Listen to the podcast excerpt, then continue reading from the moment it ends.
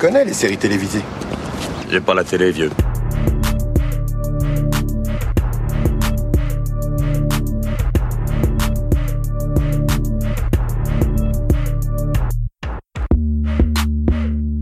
Bonjour à toutes, bonjour à tous, soyez les bienvenus dans la saison des séries, votre podcast consacré aux séries d'hier et d'aujourd'hui. Je m'appelle Junior et je suis ravi de vous retrouver, j'espère que tout va pour le mieux de votre côté. D'entrée, je tiens à faire un rappel important, si vous aimez l'émission et que vous avez envie de nous soutenir et de la faire connaître, n'hésitez pas à en parler autour de vous, mais aussi à mettre un commentaire et 5 étoiles sur les plateformes Apple Podcast, iTunes ou Podcast Addict. Aujourd'hui, ma complice du jour, vous aviez pu l'entendre dans le format court consacré à Mum ou encore dans notre épisode en mode souffrance devant la saison 4 de 13 Reasons Why. Il s'agit d'Alexandra. Salut Alex. Salut Junior. Tout va bien? Ça va et toi? Ça va, nickel, ravi de vous retrouver. On va se pencher sur une série atypique qui s'appelle En thérapie, actuellement diffusée sur Arte et Arte.tv. Cette série française cartonne en termes d'audience, dopée par une grande curiosité et un casting de qualité, à ce jour, la série a été visionnée plus de 36 millions de fois, un record à ce jour pour la plateforme arte.tv. Est-ce un succès justifié ou une réussite franchement galvaudée? Des éléments de réponse juste après un extrait. Il avait mis les infos et c'est comme ça que je suis pour le Bataclan. Quand on est arrivé, on a compris que les mecs avaient des otages et on a su que ça allait être très dur. Je suis là pour, pour avoir un avis d'expert. Moi, je suis pas malade, quoi. Je me sens pas du tout capable d'aimer un nouvel enfant. La vérité, c'est que j'ai la trouille. Quand on vient consulter, c'est qu'on a quelque chose à dire et quelque chose qu'on ne veut pas dire. Mes patients, s'ils savaient ce qui se passe dans ma tête, à certains moments des séances, je pense qu'ils partiraient en courant. Et quelqu'un d'autre? Après, me dites pas que vous en êtes pas rendu compte. Et rendu compte de quoi, là Je crains de ne pas vous suivre. Vous êtes devenu mon obsession. Je suis pas angoissé, je suis en colère. Racontez-moi. Vous voulez savoir ce qui m'empêche de dormir? C'est de savoir que quoi que je fasse, aussi entraîné que je sois, ça sert à rien à cause des gens comme vous. Remake d'une série israélienne à succès qui a pour nom Betty Pool, En thérapie met en scène un huis clos où le psychanalyste Philippe Dayan, interprété par Frédéric Pierrot, écoute attentivement cinq de ses patients qui, comme lui, sont en plein désarroi suite aux attentats du 13 novembre 2015. Du lundi au jeudi, on y suit ses consultations, mais le vendredi, on assiste à la consultation du psy en question avec sa consoeur Esther, incarnée par Carole Bouquet, tout simplement parce que Philippe ressent une certaine lassitude et une impatience qui ne cesse de grandir à force d'être poussé sans arrêt dans ses retranchements par ses propres patients. Évidemment, quand je vous raconte ça, pour les plus sériphiles d'entre vous, vous pensez sûrement à In Treatment avec Gabriel Byrne, c'était la version américaine de Betty Pool, j'espère que vous me suivez, mais notre adaptation française de ces thérapies était-elle agréable à suivre pour toi Alex? Ça a été euh, une très très bonne surprise. Euh, J'ai lu pas mal de choses sur l'engouement avant de me lancer euh, dans le visionnage de cette série. J'ai pu remarquer que les acteurs étaient vraiment excellents. Il n'y a pas de pathos comme on aurait pu euh, attendre. Il n'y a pas, voire peu de clichés par rapport à ce qu'on attendrait de, de, patients en thérapie. Euh, le thérapeute est à l'écoute, il est très expressif, il est empathique, il est humain. Euh, son regard est intense, plein de bienveillance. Et c'est euh, justement ce que j'ai préféré par rapport à quelques épisodes que j'ai pu regarder de la version euh, US, d'extraits que j'ai pu voir de Betty Pool, donc la, la, version de base israélienne. Et la mise en scène est excellente. On a des silences qui sont très efficaces, très pertinents. Et euh, le thérapeute est davantage dans le regard et dans l'écoute, alors que dans la version US et israélienne, j'ai trouvé qu'il parlait trop. Il n'y avait pas assez de silence en général et du coup on a du mal à, à, se projeter clairement. Et surtout quand on a déjà été euh, face à un psychologue. Euh, le cadrage, le plan, beaucoup plus efficace dans la version française et il faut dire que enfin, nos réalisateurs euh, Frenchy ont beaucoup de talent et ont déjà su euh, montrer de quoi ils étaient capables. Euh. Donc à la réalisation, c'est entre autres le duo Nakash et Toledano, il y a aussi Nicolas Pariser ou encore Pierre Salvadori, mais j'en oublie, hein, il y a tout un ensemble de réalisateurs derrière. Du coup, il y, a une vraie esthétique pour le décor et la lumière, ce qui, qui est typique de ce duo de réalisateurs. Et, d'ailleurs, ce décor et cette lumière, par rapport à la version israélienne ou la version US, elle apporte beaucoup plus de positif, en fait, une note d'espoir. La, lumière, elle est beaucoup plus claire. On n'est pas ici pour déprimer. Alors oui, on a peut-être des fois des, souvenirs de, notre enfance à nous, de peut-être de, de traumatisme euh, quand on en a eu, quand certains acteurs doivent interpréter euh, un traumatisme d'un personnage, mais euh, clairement le, décor et la lumière sont vraiment une réelle note d'espoir. On va y revenir sur tout ça. Mais pour ma part, mon avis sur la série est l'inverse du tien, Alex. J'avais vu d'abord en 2010, 2011, il y a bien dix ans en gros, en analyse, que je trouvais déjà révolutionnaire et culotté pour l'époque. On voyait que c'était la patte HBO, on voyait que c'était exigeant, on voyait un Gabriel Byrne qui incarnait parfaitement ce psy, qui lui a même valu le Golden Globe du meilleur acteur dans une série dramatique. Il était dans une posture qui dégageait une forme de maîtrise dans la façon de gérer ses patients et c'est ça qui était intéressant de voir, c'était de voir cette maîtrise euh, qui était complètement mise à mal par cinq de ses patients qu'il avait dans la semaine. Donc il y avait trois patients qui venaient seuls et un couple. J'ai beaucoup aimé cette justesse de ton qui se dégageait euh, à ce moment-là, mais je suis pas franchement d'accord avec toi Alex. C'est normal que tu penses comme ça et que tu ressentes ça. Faut pas oublier que la version américaine date d'il y a 13 ans, euh, même s'il faut le dire, dans la version française les acteurs sont très bons. Euh, malheureusement, ils sont tombés dans du copier-coller dans certains aspects. Et c'est ça qui m'a gêné.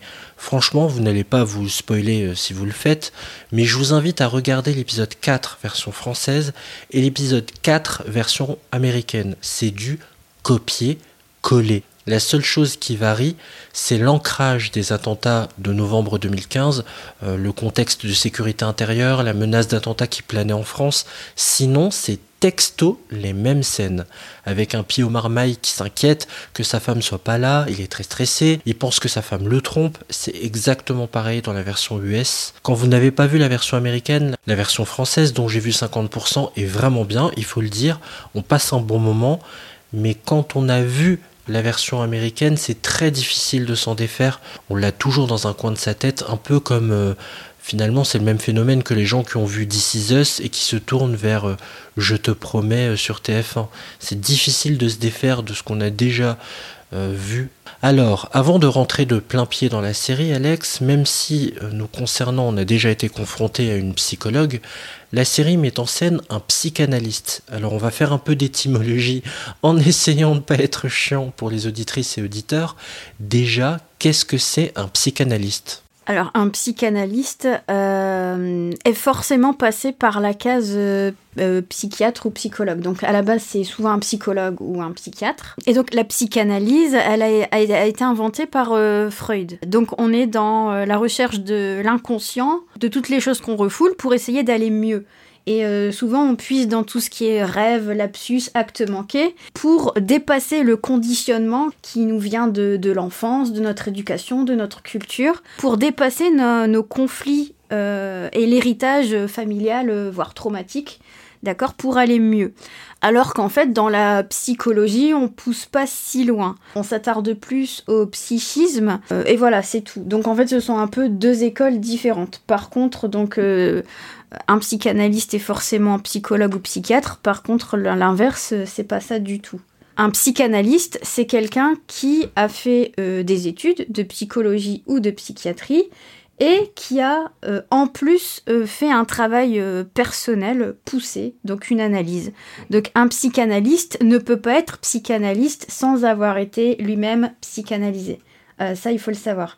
Et du coup, on quand on sait déjà ça, ça ne surprend pas du tout que le docteur Gaillan, en fait, ça fait partie de la procédure euh, du protocole euh, des, psychanalystes, en fait, d'avoir un suivi euh, eux-mêmes. Oui, en effet, c'est important pour ne pas vriller qu'ils soient suivis par quelqu'un qui leur fasse des retours, en fait. S'il a beau avoir fait lui-même une psychanalyse, en plus dans la légende urbaine, on dit que souvent ça dure 7 ans minimum, donc faut s'accrocher quand même, faut être motivé. Ah, faut du courage aussi, beaucoup de courage. Donc, euh, imaginez un peu euh, la psychanalyse, donc sur soi, euh, personnel. En plus des années d'études, en plus de tout ce que ça demande de se mettre à jour en termes de, progrès de la discipline en question, Enfin, on est, enfin, les psychanalystes ou les psychiatres ou les psychologues ne sont pas des robots, on est humains. Et ils sont eux-mêmes, donc en tant qu'humains, avec un bagage, un passé, euh, une éducation, et ils sont ancrés dans, euh, dans un héritage qui leur est propre. Donc, euh, du coup, je pense que c'est pour eux-mêmes ne pas, comme tu dis, vriller, en plus sur la charge qu'ils doivent accumuler par rapport à leurs patients et à leurs différentes problématiques. Dans cette série, on a toute une galerie de personnages à dépeindre. J'aimerais bien qu'on soit très synthétique pour dire à nos auditrices et à nos auditeurs lesquels sont les plus intéressants et quels patients sont finalement les moins intéressants. Oui, alors moi je pense pas qu'il y ait euh, enfin, une problématique de, de patients plus intéressants euh, que d'autres.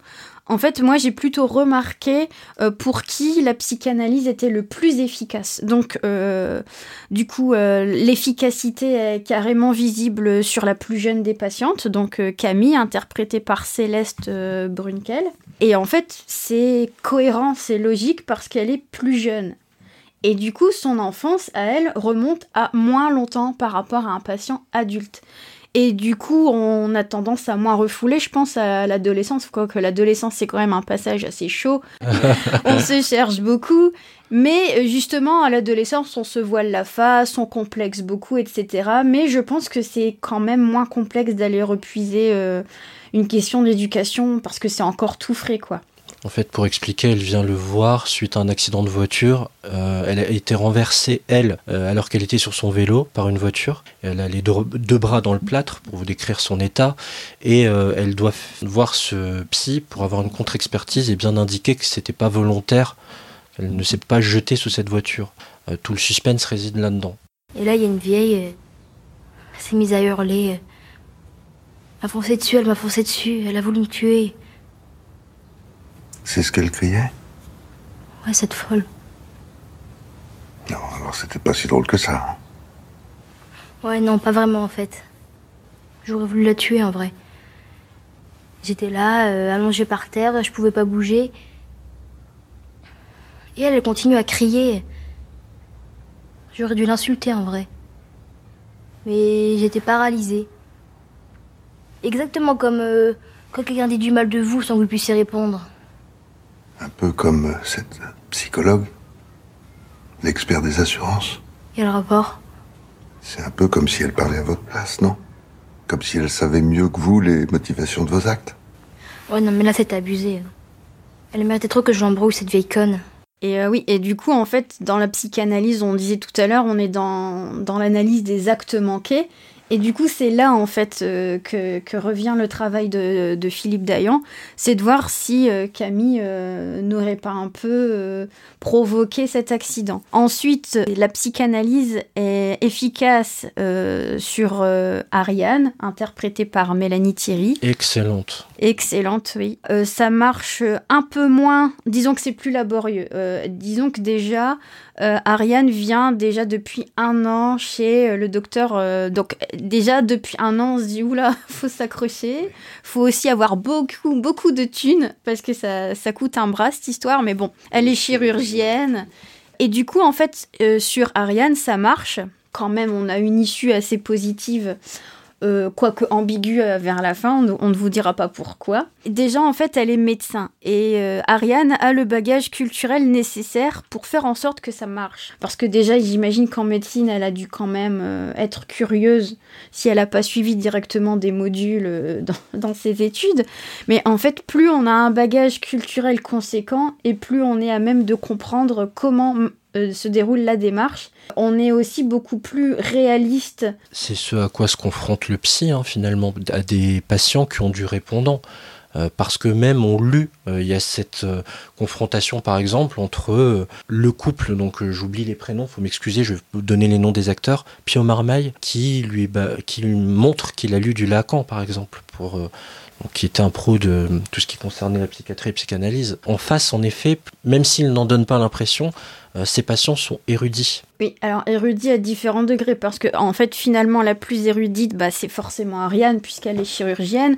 Donc on imagine euh, que déjà c'est très ambigu, même niveau d'études. Donc des fois, elle n'hésite pas à le vanner en disant non mais docteur, je suis docteur quoi. En gros, c'est un peu ça, même si c'est pas du tout la même spécialité mais euh, on a un bagage euh, vraiment intellectuel là qui, euh, qui est propice. Ensuite, en effet, Damien, donc interprété par Pio Marmaille, bah oui, il a lu quelques trucs. Ensuite, on a Monsieur Shiban, donc Adèle, interprété par Reda, Reda Kateb. Oui. lui, en fait, il est plutôt dans le mode il a espionné il espionne son thérapeute avant d'aller voir, euh, parce qu'en fait c'est un de ses amis collègues qui lui a fortement conseillé d'aller le consulter. Il est flic et il a fait une méga enquête sur lui pour savoir si vraiment il était le bon, quoi. C'était le bon. Dans la version américaine, c'était un militaire qui euh, a fait carrément une enquête pour savoir à quel point si c'était ou pas le meilleur psy sur lequel il pouvait tomber. C'est un peu cet équivalent-là en France. Oui, alors est-ce qu'on peut se dire en plus qu'il existe un meilleur psy? Parce que déjà, il y a plusieurs écoles, il y a plusieurs méthodes. C'est là en fait qu'on voit un peu l'amateurisme, c'est pas vraiment une érudition sur la question, c'est plutôt des interrogations qui viennent d'un scepticisme. En fait, euh, euh, ce flic là, oui, ce flic, il est quand même assez sceptique. C'est pas le genre de gaillard qui euh, pousse la porte euh, d'un thérapeute en temps normal. et là, c'est vraiment parce que il a, il a une charge énorme émotionnelle due à son au traumatisme. il est rentré dans le Bataclan après après l'attentat, donc forcément, on est sur un personnage qui est traumatisé euh, de manière assez brutale. En fait, là, c'est plutôt par rapport à, son, à sa profession. Il vient en, gros pour sauver sa carrière finalement parce qu'il veut pas perdre la face euh, devant euh, ses autres collègues. Il parce que aller voir un psy, le psy qui est dans le commissariat, c'est mal vu en fait ça va faire flipper tous ses collègues. C'est pour ça qu'il envoie un extérieur discrètement. Oui, parce que oui, il veut, il veut plus sauver sa carrière finalement que lui-même. Et ça, on va voir que c'est quand même assez embêtant et qu'il va devoir lui travailler là-dessus parce qu'avant même d'être flic, il est euh, quelqu'un à part entière qui a été enfant, qui est euh, lui qui porte lui-même un héritage euh, culturel particulier. Alors ensuite, dans l'efficacité, bon, en troisième position, moi je dirais que c'est Adèle Chiban. Alors même, on va pas spoiler, on va voir Clichy elle est quand même tragique. Mais là, euh, pareil, tragique au sens, euh, au sens grec du terme, au sens étymologique. Tragique parce que il y a cette, euh, ce rapport entre vouloir être un héros, son image de lui, du héros. On va voir qu'il parle souvent justement d'Hercule de, ou d'Ulysse.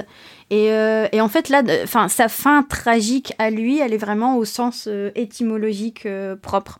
Bien, à présent, je vais vous demander quelque chose d'important et de difficile. J'aimerais que vous reveniez sans votre arme. Ça, je peux pas, c'est les ordres. Il y a sûrement un moyen, je vous le demande en tout cas. C'est important. Ici, c'est un endroit au seuil duquel il faut pouvoir laisser certaines choses. Et si je reviens pas? On doit pouvoir trouver ensemble ce qui a déclenché votre crise d'angoisse. Je suis pas angoissé, je suis en colère. Vous voulez savoir pourquoi je suis en colère? Vous voulez que je vous le dise? Vous voulez savoir ce qui m'empêche de dormir? C'est de savoir que quoi que je fasse, aussi entraîné que je sois, ça sert à rien à cause des gens comme vous les intellectuels, les petits bobos humanitaires, les hommes politiques professionnels, là, tous ces gens qui cachent leur lâcheté sous la sensiblerie. C'est à cause de vous que moi je, vais intervenir toujours trop tard pour faire le sale boulot, que, je serai là à marcher dans des bouts de cervelle. On arrive, on les a tous passés en revue. Il y a la femme de Pio Marmaille, tu l'as dans ta liste aussi? Oui, alors Léonora et Damien qui viennent consulter en couple. Ils font partie des plus intéressants ou enfin, du... enfin en termes d'efficacité Alors l'efficacité là c'est la moins bonne on va dire. Euh, bah pourquoi? Parce que déjà euh, dès le départ il me semble que le docteur Dayan euh, précise que c'est pas trop sa spécialité la thérapie de couple. Oui il le fait pour dépanner un ami. Il le fait pour dépanner et on sent que déjà de base il est très sceptique sur le fait de, de les suivre. Puis en fait c'est doublement compliqué le travail est double il y a, une impression d'échec déjà euh, de la part du, thérapeute.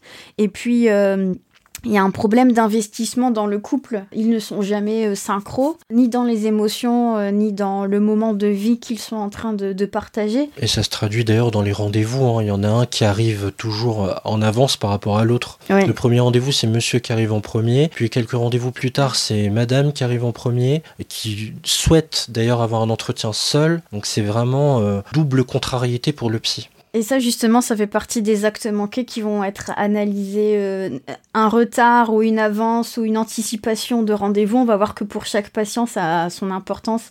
Et euh, le docteur Dayan creuse là-dessus. Donc tout ce qu'on a décrit, c'était du lundi au jeudi et on arrive au vendredi, tous les cinq épisodes en fait. Oui, donc euh, bah, c'est le docteur Philippe Dayan qui consulte lui-même une consoeur qu'il a connue pendant sa carrière. Et euh, donc Esther, euh, interprétée par Carole Bouquet, elle est plus expérimentée. Et elle a plus de, elle pose plus de limites. Elle encadre peut-être davantage ses patients. Et on va découvrir euh, plus tard qu'il y a une rupture en fait, et c'est la fameuse querelle entre les consoeurs et les confrères de, cette, discipline. la querelle qu'on trouvait même à la base de, des pères de la psychanalyse, hein, euh, Freud et Jung, qui, euh, bah, qui se sont au bout d'un moment se sont séparés, ils n'étaient plus d'accord. Donc là, on assiste à, ce, même genre de, séparation. Que veux-tu que je te dise? Je m'en veux parce que je, finis par les trouver tous prévisibles. Comment est-ce que j'ai pu en arriver là? Il y a cette jeune femme chirurgienne qui fait un transfert amoureux sur moi assez carabiné, je dois dire. Et puis il y a ce flic, gros dossier. Là, c'est pendant sa séance que j'ai compris à quel point j'étais pris moi-même, encore sous le choc de cette nuit. Qu'il est dans les forces spéciales. Le pauvre, il est rentré au Bataclan. Alors, pour le coup, les, assassins, il les a vus de très près. Ça l'a secoué. Il n'est pas équipé pour faire face à ça. Il se débat avec tellement peu de moyens qu'il a des symptômes post-traumatiques évidents et il veut rien savoir. J'ai envie de les prendre, de les secouer, de leur dire, mais ben, réveillez-vous, tu vois. Ah oui, d'accord, on en est là.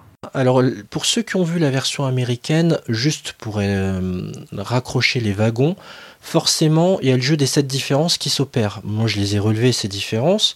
Donc, entre la version euh, américaine et française, Melissa George, dans la version américaine, est une, anesthésiste, d'accord Et on parle d'un transfert, pardon, je spoil un peu, hein, si vous voulez zapper cette étape, zappez-la. Mais on parle d'un transfert érotique dans la version américaine et amoureuse dans la version française.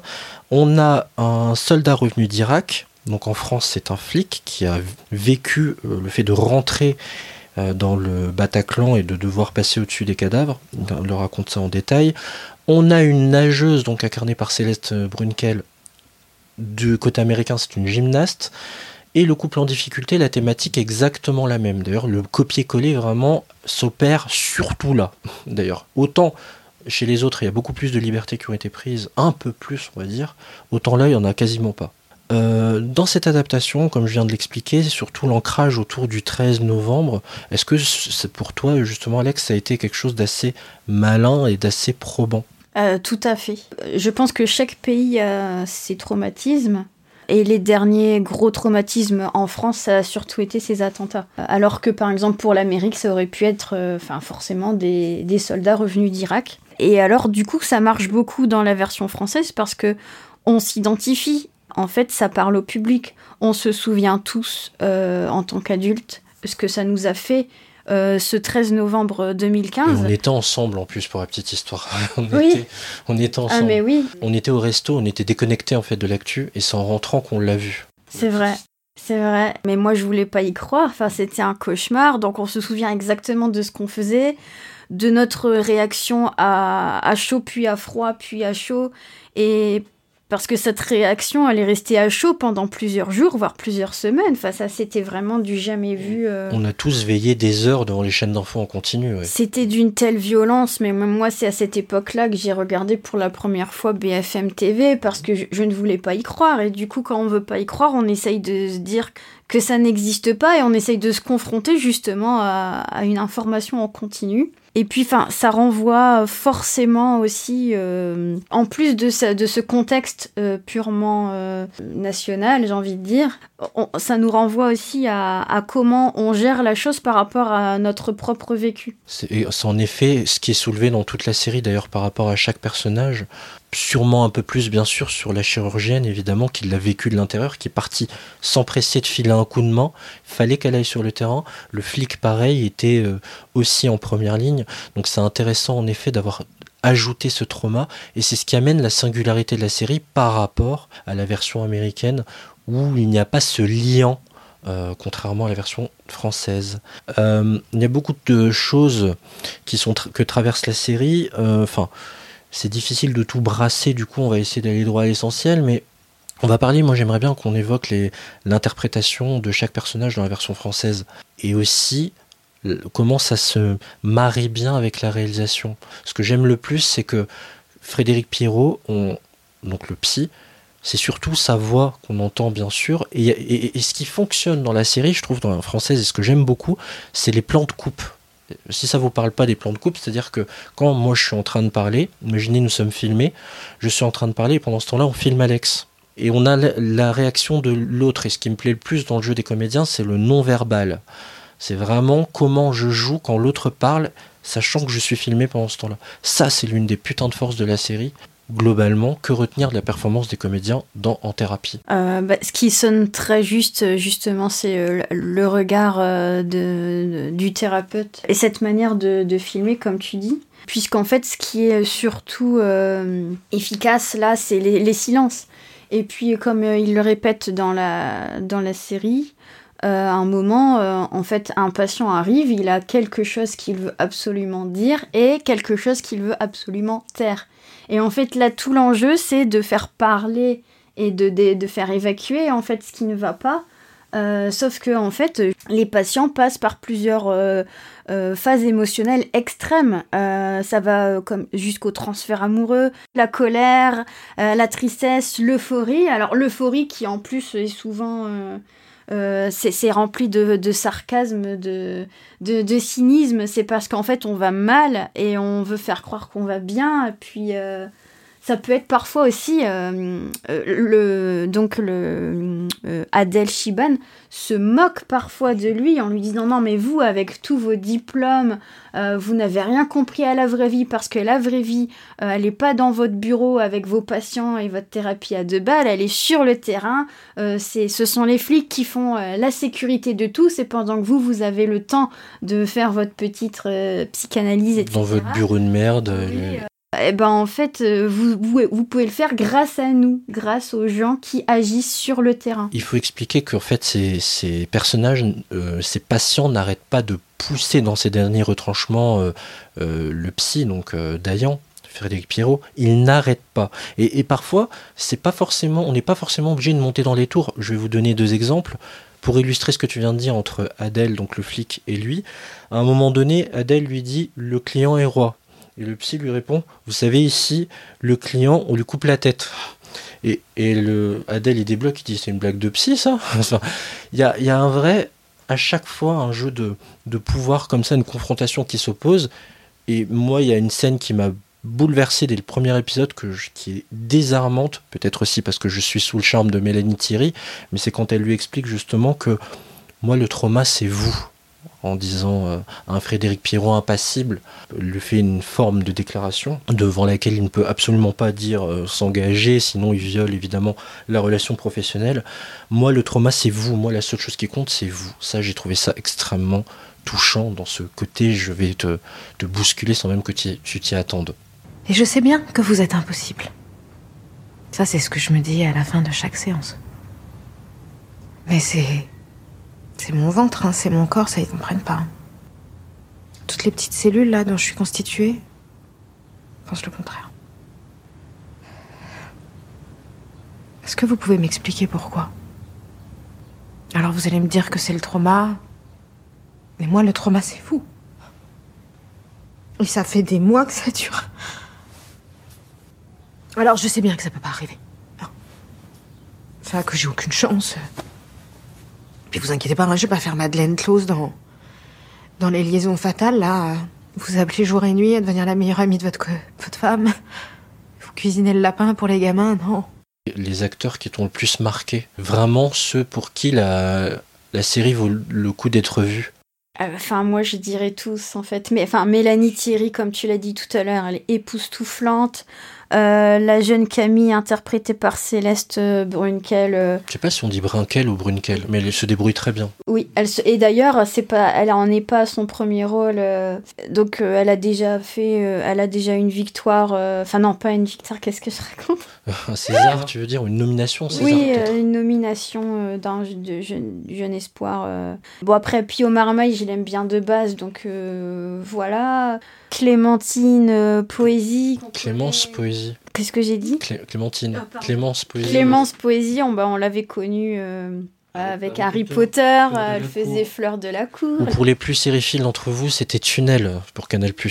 Euh, elle jouait le rôle d'une flic qui avait Asperger euh, et qui devait enquêter avec un flic anglais sur un meurtre qui était commis au niveau du tunnel de la Manche, d'où le nom de la série Tunnel. Ah d'ailleurs, c'est normal que tu parles de ça parce que on pourrait, euh, on pourrait plus pousser plus loin l'analyse et on pourrait se demander si en fait le fait d'être acteur, c'est pas euh, le fait d'être en analyse euh, souvent, puisqu'en fait c'est le fait de, de, sortir de soi-même pour interpréter et construire euh, d'autres psychologies. Sachant qu'on y met toujours une part de soi dans le rôle qu'on interprète. Oui, et que du coup là tu parles d'un rôle d'Asperger et du coup là, des fois, euh, enfin j'avais l'impression qu'elle elle était limite euh, autiste dans son jeu puisqu'elle ne voulait pas parler.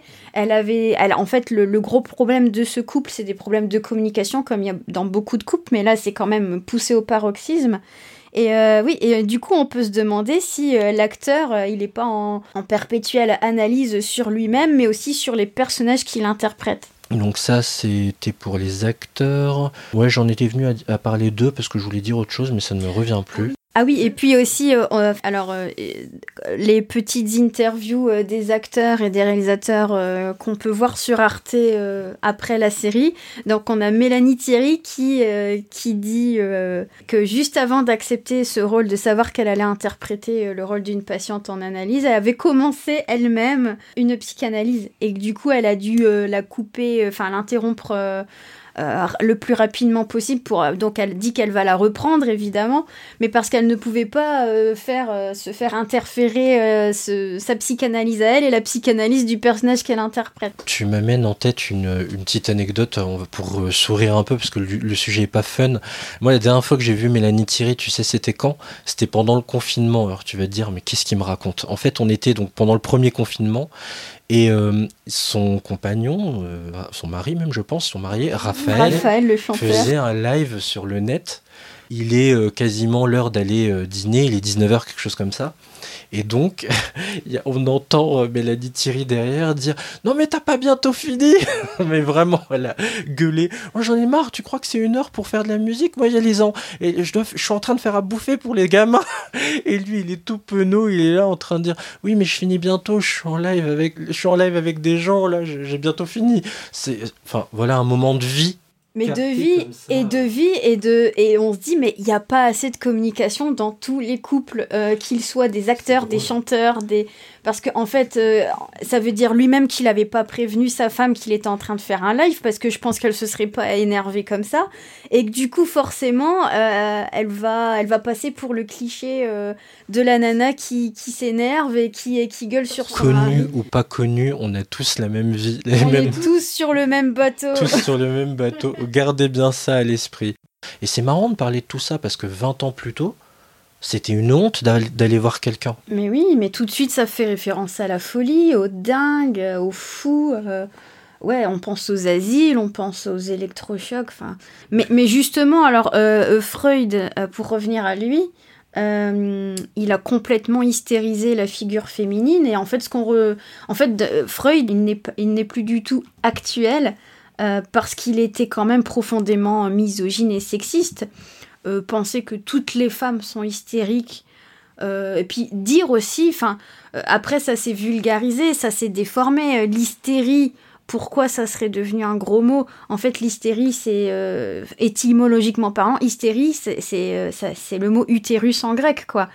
D'où l'hystérectomie d'ailleurs. Voilà, exactement. L'ablation de l'utérus. Mais oui, exactement. Donc, en quoi l'utérus, ça devrait devenir un gros mot? Hystérie, pourquoi ça devrait être considéré comme quelque chose de super négatif Tu sais que tu pars loin là, tu me fais peur. non, mais en fait. En fait, Freud est souvent cité dans la série, c'est pour ça que tu en parles. Oui, et puis, euh, enfin, il est euh, dans la série, mais euh, il est. l'un des pères de la psychanalyse, je dis pas de bêtises. Oui, il est le père de la psychanalyse, mais d'autres sont allés plus loin. Donc en fait, il y a eu une séparation. On, parlait de Jung d'ailleurs, il y a le, le film A Dangerous Method de Cronenberg, David Cronenberg en 2011 qui euh, donc ce, film qui, qui montre bien cette séparation entre entre les, deux thérapeutes. Donc, euh, bah, euh, en plus, Freud était interprété par le charmant Viggo Mortensen. Et donc, en fait, il suivait la patiente de Jung interprétée par Keira Knightley. Et il y avait eu aussi cette histoire de transfert amoureux, etc. Mais oui, non, Freud n'était pas très très bienveillant avec, avec les dames, quoi.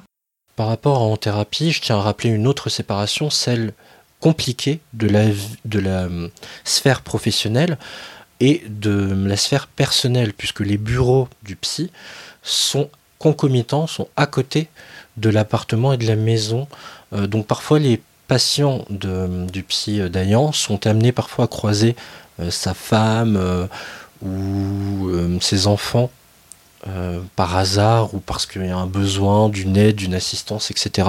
La série parle beaucoup de tout ça aussi, du fait que tout se croise comme ça entre le personnel et le professionnel jusqu'à en perdre la raison parfois en fait. D'où son besoin d'aller consulter à son tour. Mais c'est très très actuel parce que, enfin, à cause du confinement, euh, on a tous eu et le télétravail, on a dû tous confronter notre vie pro à notre vie perso parce qu'elle se faisait dans un seul et même lieu. Et, euh, et du coup, forcément, ça, on rebondit, on se voit nous-mêmes en train de pratiquer notre profession, euh, quelle qu'elle soit, ou presque, hein, puisqu'il y a des professions, on sait, que, qui ont mené au, chômage, au chômage partiel. Mais euh, du, coup, euh, oui, ça se croise. Et puis, euh, peut-être que ça serait maladroit de mettre sa, vie professionnelle dans un autre appartement parisien. parce qu'au moins, là, il y a la réalité. Là, il y a la réalité fin, du, du prix de, de, des locaux et du logement en général. On est quand même dans du CSP, là, hein, de la catégorie socio-professionnelle, plus, plus, plus. Donc, et d'ailleurs, certains, certains de ses patients lui reprochent. Il lui balance carrément le fric à la gueule ou sur la table basse. Euh, ça fait cher payer pour quelqu'un qui écoute. Oui, oui, oui. Euh, et, en plus, on voit aussi les différences un peu euh, sociales. On voit que Camille, bon, sa mère, euh, on sait que sa mère est vendeuse, le père est absent, et puis, enfin bon, comme il est plus intermittent du spectacle qu'autre chose, et quelqu'un qui, ment beaucoup, on imagine bien que c'est pas lui qui va payer la facture à la fin.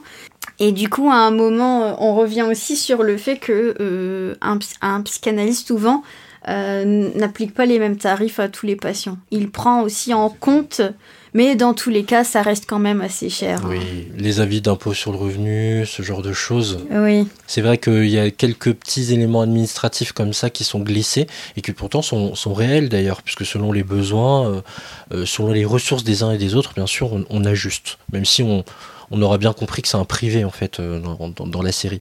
Alice m'a dit que t'étais partie à des plombes ben, Je viens de te dire que j'étais en rendez-vous à l'extérieur. D'accord. Et ce tailleur? Il est chou, il a remarqué que je m'étais acheté un nouveau tailleur. J'ai. J'ai renversé mon café dessus, en plein rendez-vous. D'accord. Quel rendez-vous? Mais qu'est-ce que t'as? C'était tout bloqué à Opéra, voilà. J'ai vraiment fait au plus vite. Bah, attends, 15h. Alice m'a dit que c'était parti à 15h. Combien de fois il va falloir que je te dise que j'étais en rendez-vous à l'extérieur? Avec qui? Mais qu'est-ce qui te prend avec Benjamin? Qu'est-ce que ça peut Ah faire? Excusez-moi, mais qui est Benjamin? Euh, C'est mon boss. Donc tu l'appelles par son prénom maintenant, c'est ça? Et vous avez, vous aviez rendez-vous Dans un café, on va passer la, séance à parler de trucs idiots ou on va commencer à un moment? Excuse-moi, c'est pas moi qui suis arrivé avec un quart d'heure de retard. C'est quelque chose dont vous êtes coutumière, les retards?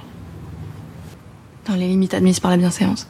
Ce qui m'a marqué, c'est le fait que à chaque fois qu'il y a une offensive de la part du patient, lui, il transforme ça en question. Il la retourne et rebalance à la figure de son patient. Ça, j'ai beaucoup aimé ça. Qu'est-ce qui vous fait dire que je pense ça? Je suis sûr que vous pensez ça. Et lui, il répond Qu'est-ce qui vous dit que je pense? Qu'est-ce qui vous fait dire que je pense ça? Pour les patients, euh, l'autre est toujours dans le jugement. Et c'est flagrant dans le, pour le couple, Léonora et Damien. Euh, forcément, comme Léonora se sont jugés par Damien et que Damien a peur de la trahison, etc., euh, ils sont l'un et l'autre dans le jugement ou dans la crainte du jugement. Et donc ils pensent que euh, ils peuvent embarquer dans un trio euh, de jugement de valeur le thérapeute avec eux, alors qu'en fait euh, c'est pas ça du tout le but du jeu. Et, et le but du jeu c'est pas de savoir comment on me voit ou comment je suis perçue, mais enfin moi comment je peux faire pour aller mieux et donc comment je peux mettre en évidence ce qui ne va pas, mes failles en fait. Exactement, et, les soigner aussi doucement mais sûrement en en parlant, euh, évidemment. On va évoquer rapidement la hum, bande son ton ressenti Je sais qu'elle t'a beaucoup marqué. Oui, alors enfin au début elle me tapait un peu sur les nerfs. Euh, je me disais mais c'est bizarre cette musique. Euh, enfin voilà. Et puis donc le compositeur donc c'est Yuxek.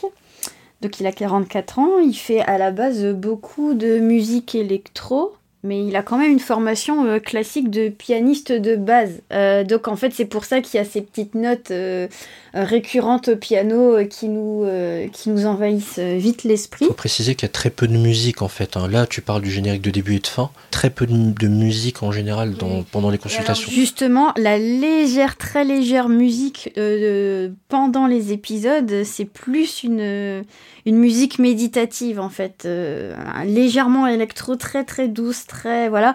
Et, euh, et en fait là pour le coup c'est pertinent parce que enfin je pense qu'une la, psychanalyse euh, comme la méditation c'est quelque chose qui devrait se démocratiser puisque ça fait ça fait aller mieux. Et alors oui, alors du coup, pour revenir à ce compositeur, on l'a retrouvé dans la bande originale d'un film de Valérie Donzelli, on l'a aussi retrouvé dans le documentaire euh, Grégory sur Netflix. D'accord. Donc en fait, il a fait pas mal euh, dernièrement. Euh, Je connaissais pas, du tout. De, de, musique en fait. Et en ce moment, il se concentre davantage sur la musique de films et de séries.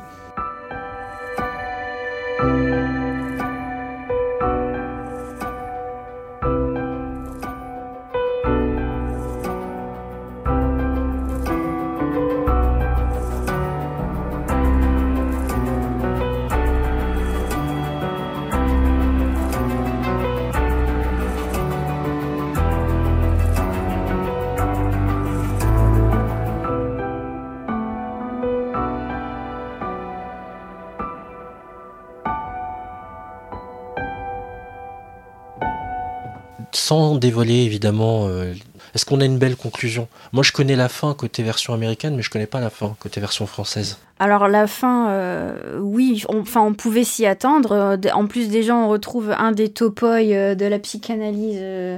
Enfin, le transfert amoureux, il était inévitable. Enfin, en plus, à chaque fois qu'on a un film sur la psychanalyse, bah, il y a forcément ce passage, en fait. Enfin, forcément, non, tous les patients, tous les, toutes les, et toutes les patientes ne passent pas par ce transfert euh, érotique, mais quand même, euh, ça arrive. Euh, donc voilà, il fallait s'y attendre. Moi, j'ai vu la fin de la version américaine. Je l'ai revue là parce que je, je me souvenais plus exactement ce qu'il en, ce qu'il advenait. Moi, cette fin, je la trouvais plutôt satisfaisante dans le sens où le psy n'avait pas tout réglé en fait. Il y a encore un travail de choses à régler. Et est-ce que ça va potentiellement ouvrir vers une saison 2. ça pourrait, mais de toute façon, même s'il n'y a pas de, de, saison 2, il serait malvenu qu'il y ait une espèce de happy end. Euh, parce que là, il est question de l'humain dans toute sa complexité. Et euh, bah non, on n'est pas chez Disney. Euh, il part pas avec la princesse alors?